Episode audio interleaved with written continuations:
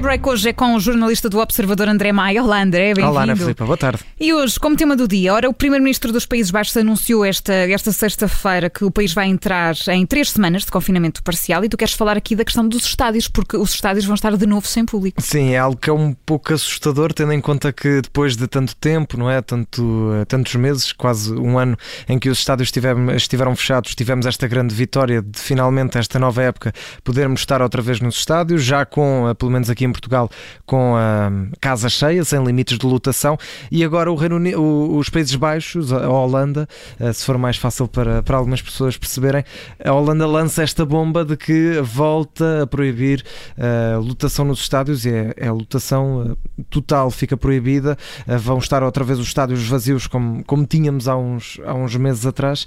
E, e é algo que é um pouco assustador, pelo menos para mim que também passo bastante tempo nos estádios aqui a fazer os relatos, não era uma realidade nada que eu queira uh, em termos profissionais, como para os adeptos também não é uma realidade que ninguém quer, uh, porque os adeptos nota-se e, e, sempre que, que, temos ido ao estádio fazer uh, os relatos, nota-se que os adeptos estão genuinamente felizes por voltar e, e esta realidade era uma realidade que, hum, pelo menos, acho que já tínhamos todos posto na cabeça, posto na cabeça que não ia regressar e, e agora há este risco de, de, voltar.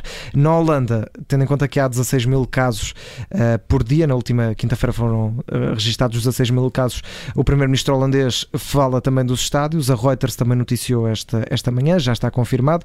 Uh, os, os, jogos do escalão mais elevado, ou seja, da Eredivisie, da, da primeira divisão holandesa, vão então, então ficar sem, sem lotação e, e eu trago também aqui este, este caso dos Países Baixos, não só pela proximidade e porque isto depois pode alastrar a outros países, como de resto também agora falávamos da, da Ministra da Saúde, Marta Temido, que também já abre essa possibilidade.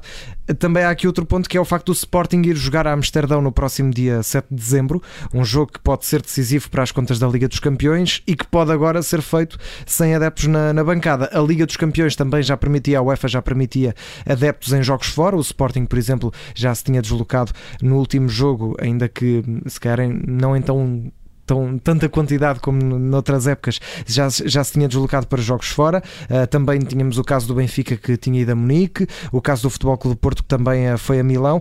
E agora o Sporting pode ir uh, a Amsterdão jogar contra o Ajax nesse jogo que pode ser decisivo ou não, sem público. vamos ver também o que é que isto terá de impacto, obviamente, nas equipas. Claro, vamos continuar a acompanhar esta, esta situação. E no número do dia, André, hoje traz o 38. 38, eu não quis pôr todos os números aí porque seriam muitos, uh, Filipe, mas é 38, 8 e 16. 38 anos, 8 uhum. meses e 16 dias. É, esta, uh, este o, ano, vá, o, o, a idade uh, que Pep tem neste momento. Neste caso já tem mais um dia, já tem 17, mas foi com esta idade que Pep se tornou o jogador mais velho da história da seleção Portugal a vestir a, a, camisola das esquinas. São quase 39 anos, é uma idade que normalmente a maioria dos jogadores não chega e, e, certamente não chega a este nível.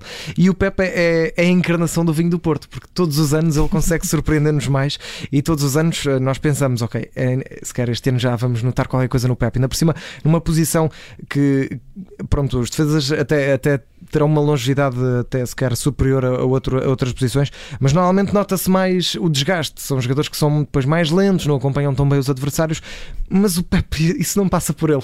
Ontem vimos mais uma vez, o Pepe teve, teve ainda por cima, teve adversários eh, bastante rápidos, o, o Robinson e o, e o Ogbene uh, da, da República da Irlanda, são jogadores velocíssimos e o Pepe foi, encheu o campo inteiro novamente.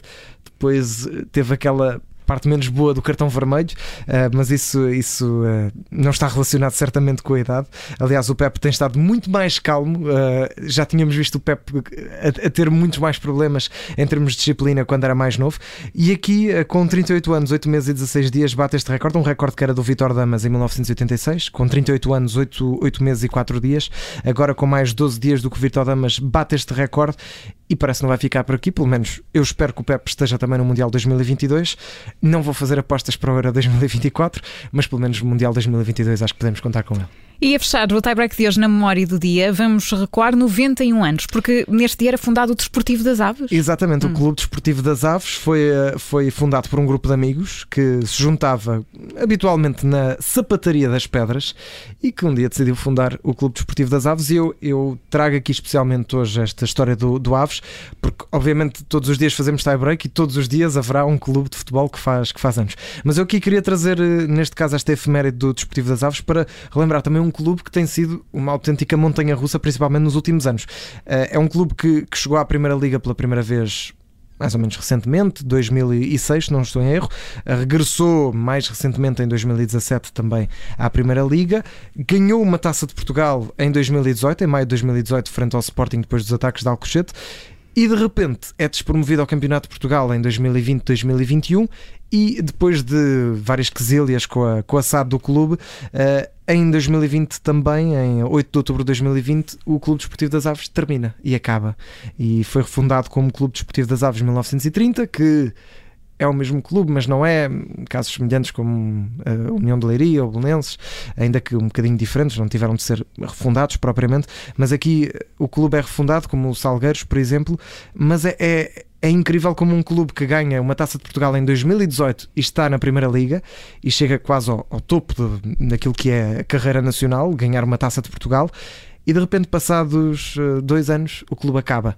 Aqui também se mostra a fragilidade das, das SADs em Portugal, principalmente de algumas SADs, e também o facto mostrar como muitas vezes criar uma SAD não significa que o clube esteja saudável, muitas vezes há muitas precipitações nesse caso, eh, mas, mas é obrigatório criar a SAD para se jogar em, em competições desportivas ou uma SUC, mas neste caso o Clube Desportivo das Aves eh, teve uma, uma ascensão meteórica e uma queda também meteórica e, e nesta altura joga no Campeonato Distrital, já uhum. com essa designação, Clube Desportivo das Aves 1930, mas nestes 91 anos, os últimos 10 devem ter também eh, soado a 90 porque foram uma autêntica montanha russa para o desportivo. Isso foram complicados. É assim que terminamos o tie-break de hoje com o jornalista do Observador André Maia. André, obrigada. Até Obrigado, já. Bom trabalho.